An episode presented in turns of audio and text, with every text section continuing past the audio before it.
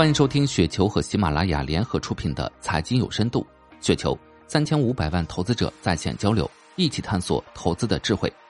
听众朋友们，大家好，我是主播费时。今天分享的稿件名字叫《保险行业投资者到了最困难的时候了》，来自于贫民窟的大富翁。这两年对于保险投资者都是非常煎熬的，不管是成长股、价值股乃至 ST 板块都可以涨一涨，而保险板块则一路阴跌。别人涨，它微涨或者小跌；别人跌，它就大跌。前两天中概互联把保险又拉下水，现在中概互联起来了，保险行业继续跌。最近大涨的股票很多，而保险股这个人人都说低估，但是都不看好的板块，在上证上涨百分之一点四九，深圳上涨百分之三点零四的背景下，中国太保下跌百分之二点一九，中国平安上涨百分之零点二六，非常惨淡。到底是谁在买，谁在卖？据兴业证券经济与金融研究院统计，二零二一年二季度主动型基金低配保险板块持股市值占比为百分之零点二，环比负百分之一点零八，相较沪深三百低配百分之一点七七，保险持仓占比处五年最低点，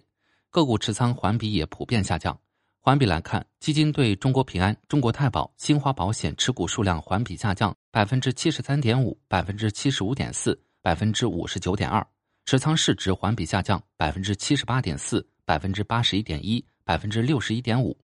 再看单个公司的仓位，基金在保险板块绝大部分持仓为中国平安，比例为百分之零点二一；其次为中国太保，持仓百分之零点零五，均显著低配。其中，中国平安在经历去年下半年的增配后，今年上半年被减配明显；中国人寿则并未出现在二季度公募基金重仓股中，各个股票的持仓比例均处于历史最低位。这个幅度堪称清仓式减持。我们再把部分基金出于行业配置的角度保留了一点股票扣除，从主动型基金的角度看，已经全部清仓保险股。在留存的一点点仓位中，中国平安和中国太保为主，中国人寿、新华保险和中国太平则没有踪迹。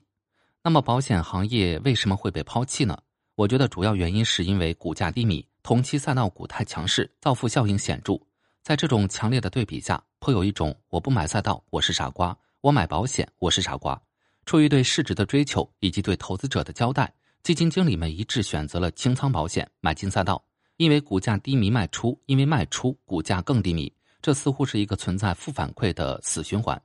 那么这循环能打破吗？我觉得很难。第一，行业确实低迷。按照我的认识，疫情后经济其实是受挫的。但是房价暴涨一波，进一步把财富集中在钢筋水泥上，客观上造成消费萎缩的现象。同时，货币发行保持同比中等速度增长，美元超发，物价还上涨了，消费更难了。保险作为可选消费，进一步被压缩。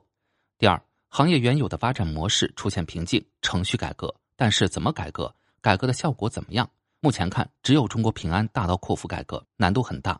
在监管领域也是以合规为主，对于行业的发展并未出现清晰的指导。第三，在互联网保险的参与下，行业改革没有出现改革性产品的背景下，行业价格战激烈。虽然被托管的保险行业一个接一个，但是企业要实现这种背景下的突围并不容易。在这种基本面的影响下，保险行业遭遇了杀估值，这和当前投资市场的追增长形成了鲜明的对比。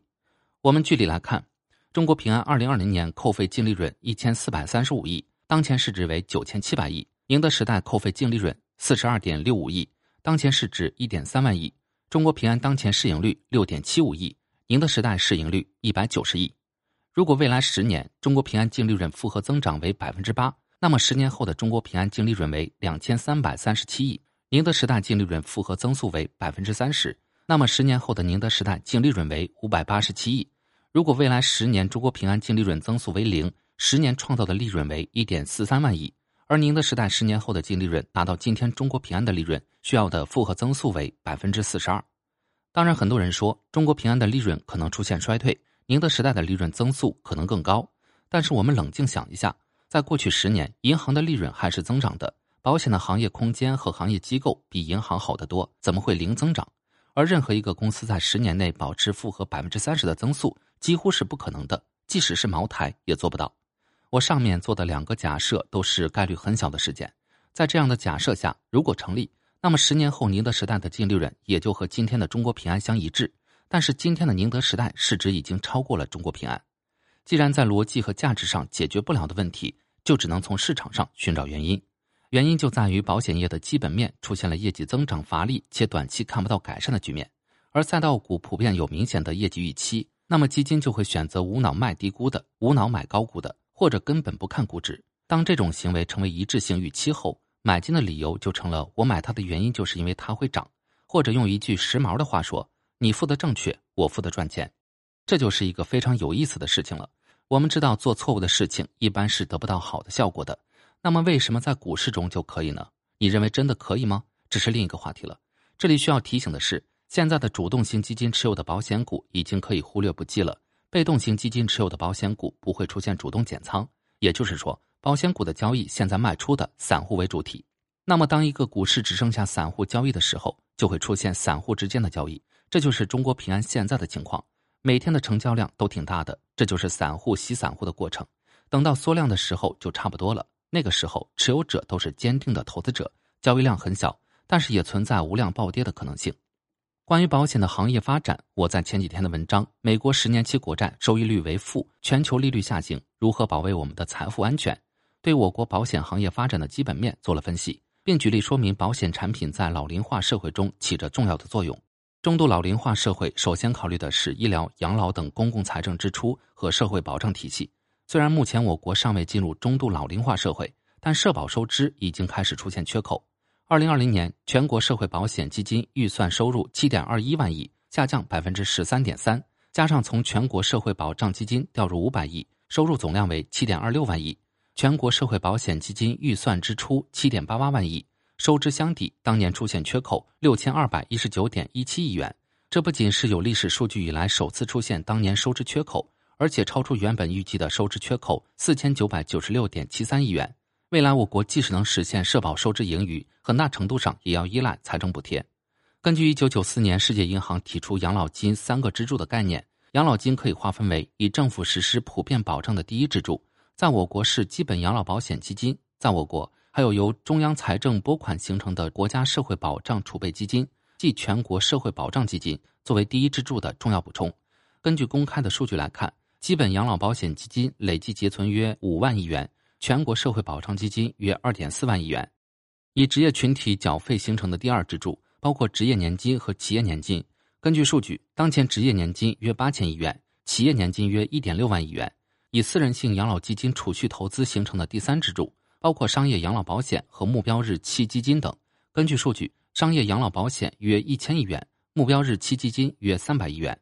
我们看一个指标：养老金替代率，指劳动者退休时的养老金领取水平与退休前工资收入水平之间的比率。这是一个反映退休人员生活的经济指标。在国际上，美国和加拿大三支柱覆盖比较均衡，第一支柱替代率在百分之三十到四十之间，第二支柱大致与第一支柱相当，第三支柱作为补充。欧洲高福利国家第一支柱替代率高，多为百分之五十到六十。相比之下，第二、第三支柱的发展就比较弱。假定让退休人员过上有尊严的生活，需要总替代率为百分之七十。我国第一支柱替代率设计为百分之六十。近年来，第一支柱替代率逐步下降，全国平均已不足百分之五十。今后的趋势可能还会下降，这是因为老龄化发展太快，企业近年来减税降费带来的养老保险费率降低，养老金收入减少，财政对社会保障的补贴占比趋势性降低。通过这个分析，我们应该明白两件事：第一，当前我国的第一支柱替代率相比国家已经不低，现在还有百分之五十左右，和欧洲高福利国家相当。第二，未来的第一支柱替代率大概率是降低的。那么要维持退休后的生活水平，只能通过第二和第三支柱去发力。企业年金是个人把握不了的。从个人的角度看，我觉得第三支柱即商业养老险是一个重点考虑方向。我们知道，去年的新生儿数量就很不乐观，今年这种情况还在快速恶化。贵阳市卫生健康局的数据显示，贵阳市二零二一年一到六月全市常住人口出生两万一千一百九十三人，二零二零年一到六月全市常住人口出生两万两千两百四十八人。根据河南省政府网站公布的关于二零二一年上半年省重点民生实事进展情况的通报，截止六月底，完成新生儿两病筛查四十点六四万例，听力筛查四十点六一万例。筛查率分别为百分之九十八点八八、百分之九十八点八一，而二零二零年同期，河南完成新生儿两病筛查四十八点三五万例，听力筛查四十七点三一万例，覆盖率分别为百分之九十六点五六、百分之九十四点四八。同口径下，河南今年上半年新生儿下降了百分之十八点三。根据山东省胶州市政府网站数据，今年一季度全市共完成出生医学证明签发一千七百六十八份，二季度完成一千四百七十份。二零二零年一季度完成两千零一十六份，二季度完成一千六百四十七份。也就是说，今年上半年完成的出生医学证明签发数比去年同期下降了百分之十一点六。人口专家、广东省人口发展研究院院长董玉整教授对第一财经分析：，二零二零年比二零一九年出生人口下降不少，从一千四百六十五万下降到一千两百万，下降幅度超过百分之十八。河南、广东和贵州，这应该是很有代表性的城市了。二零二零年，我国结婚登记数据为八百一十三点一万对，这是继二零一九年跌破一千万对大关后，再次跌破九百万对大关，这也是二零零三年以来的新低。仅为最高峰二零一三年的百分之六十，因为人口结构的原因，预计结婚人数还会继续减少。结婚的少了，生孩子的会多吗？只能从存量家庭想办法生二胎和三胎。我个人认为，政府是有义务帮助公民获取首套住房的，但每次调控都不会忘记把首套房的贷款利率也给提高了。目测我国新生儿数量逆转是一个很艰难的事情，人口和土地一直是一个国家的基本面。这个背景下。预测我国很多行业将会发生巨大变化，商业保险是绝对的受益者。至于当前的中国平安买卖还是持有，大家自己判断吧。以上就是今天的全部内容，感谢您的收听。